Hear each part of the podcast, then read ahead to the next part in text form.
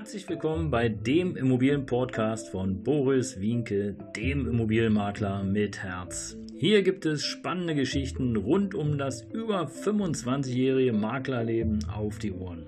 Ich freue mich auch im Namen meines Teams von 3V Immobilien, dass ihr dabei seid. Los geht's, euer Immobilienexperte Boris Wienke.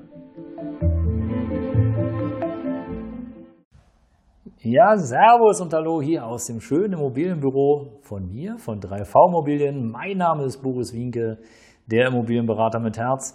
Abonniere gerne hier den Kanal. Heute gibt es wieder mal ein Videocast, das heißt ein Podcast und ein Video auf die Augen und auf die Ohren, nur für dich, exklusiv hier in diesem Kanal, sowohl bei YouTube wie auch bei Anchor FM. Dort kannst du sozusagen den Podcast hören. Und heute eine spezielle Folge, die mir immer wieder auffällt, wo ich immer wieder feststelle, Mensch, guck doch erstmal, bevor du eine Immobilie kaufst. Und äh, die Folge 87 heute, prüfe den Mietvertrag vor dem Kauf.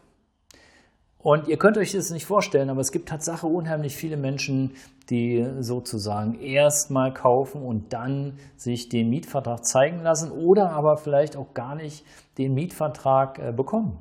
Ja, und jetzt stell dir mal vor, du hast eine Immobilie gekauft für 200.000 Euro. Die ist vermietet und der Mieter zahlt jeden Monat 500 Euro kalt.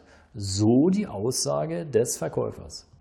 Und der Verkäufer gibt dir nicht den Mietvertrag. Du hast den Mietvertrag nicht, aber der Deal scheint so lukrativ zu sein und äh, ja, und du hast vielleicht auch nochmal die, die Kontobewegung gesehen, dass der also auch wirklich 500 äh, Euro im Monat bezahlt.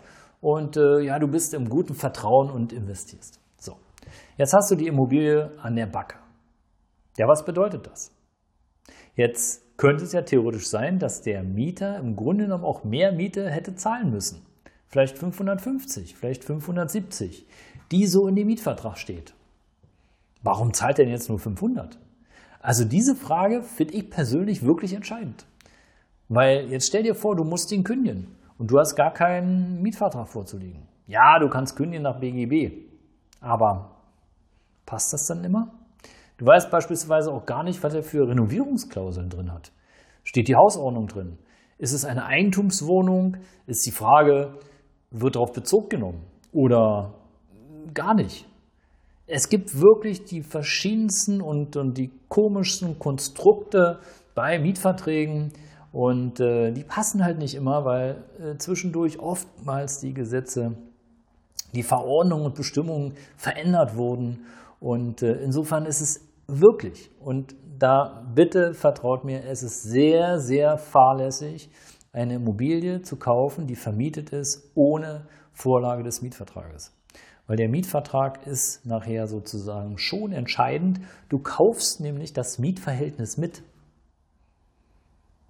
Okay, jetzt könntest du sagen, naja, egal, der schickt mir das schon, ich habe es bisher immer bekommen und ist gar kein Problem.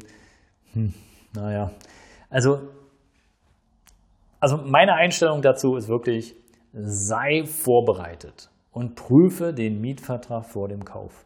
Lass dir auch zusichern von dem Verkäufer, dass es keine, und ich wiederhole, keine Nachträge bei dem Mietvertrag gibt.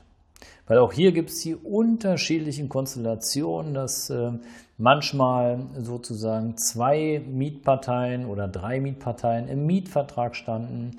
Dann ist einer nicht entlassen worden. Im Grunde genommen haftet aber, haften aber alle, die im Mietvertrag stehen, für die Miete. Und äh, ja, du musst einfach vorbereitet sein. Weil stell dir vor, du bekommst dann doch irgendwann mal den Mietvertrag und äh, da stehen zwei Personen drin. Und zwei Personen haften ja für die Miete. Das heißt also, du kannst dich jetzt bei beiden Personen nicht zusammen, also zusammen oder halt einzeln äh, bedienen und kannst sagen, hey, Mieter A, du musst mir die Miete zahlen. Wenn Mieter A mir die Miete nicht zahlt, dann muss es halt Mieter B machen. Okay, Mieter B ist aber, wohnt gar nicht mehr da, steht aber noch im Mietvertrag. Und jetzt gab es irgendwann mal einen Nachtrag, dass Mieter B aus dem Mietvertrag entlassen wurde. Dieser Nachtrag fehlt dir. Und jetzt setzt du Himmel, Hölle und Hund in Bewegung, damit du den Mieter B rausfindest, wo der wohnt. Und stellst ihm vielleicht auch nochmal Handbescheid zu oder eine Zahlungserinnerung. Hey, das kannst du dir alles sparen, wenn du Bescheid weißt. Also sei auf jeden Fall vorbereitet und bevor du eine Immobilie kaufst, prüfe die Mietverträge. Ist ganz wichtig. Alles andere macht keinen Sinn oder du hast halt genug Zeit und kannst eben diese Zeit für solche Aufgaben verwenden. Ja, und äh, vielleicht noch ein goldener Tipp am Ende des Tages. Es ist nicht so einfach, mal einen bestehenden Mietvertrag zu einem neuen, modernen, zeitaktuell, zeitgemessenen Mietvertrag umzuwandeln, ähm, weil im Grunde genommen muss da auch immer der Mieter mitspielen. Und wenn der Mieter nicht mitspielt und sagt, nö, ach, ich habe ja keine Lust, dann hast du Pech. Also du kannst ihn nicht zwingen.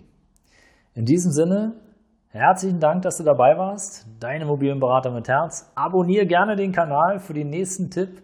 Äh, Folge 88 müsste kommen. Welcher Titel es ist, weiß ich noch nicht. Aber seid gespannt. Ich freue mich drauf. Bis dahin, euer Immobilienberater mit Herz, Boris Winke.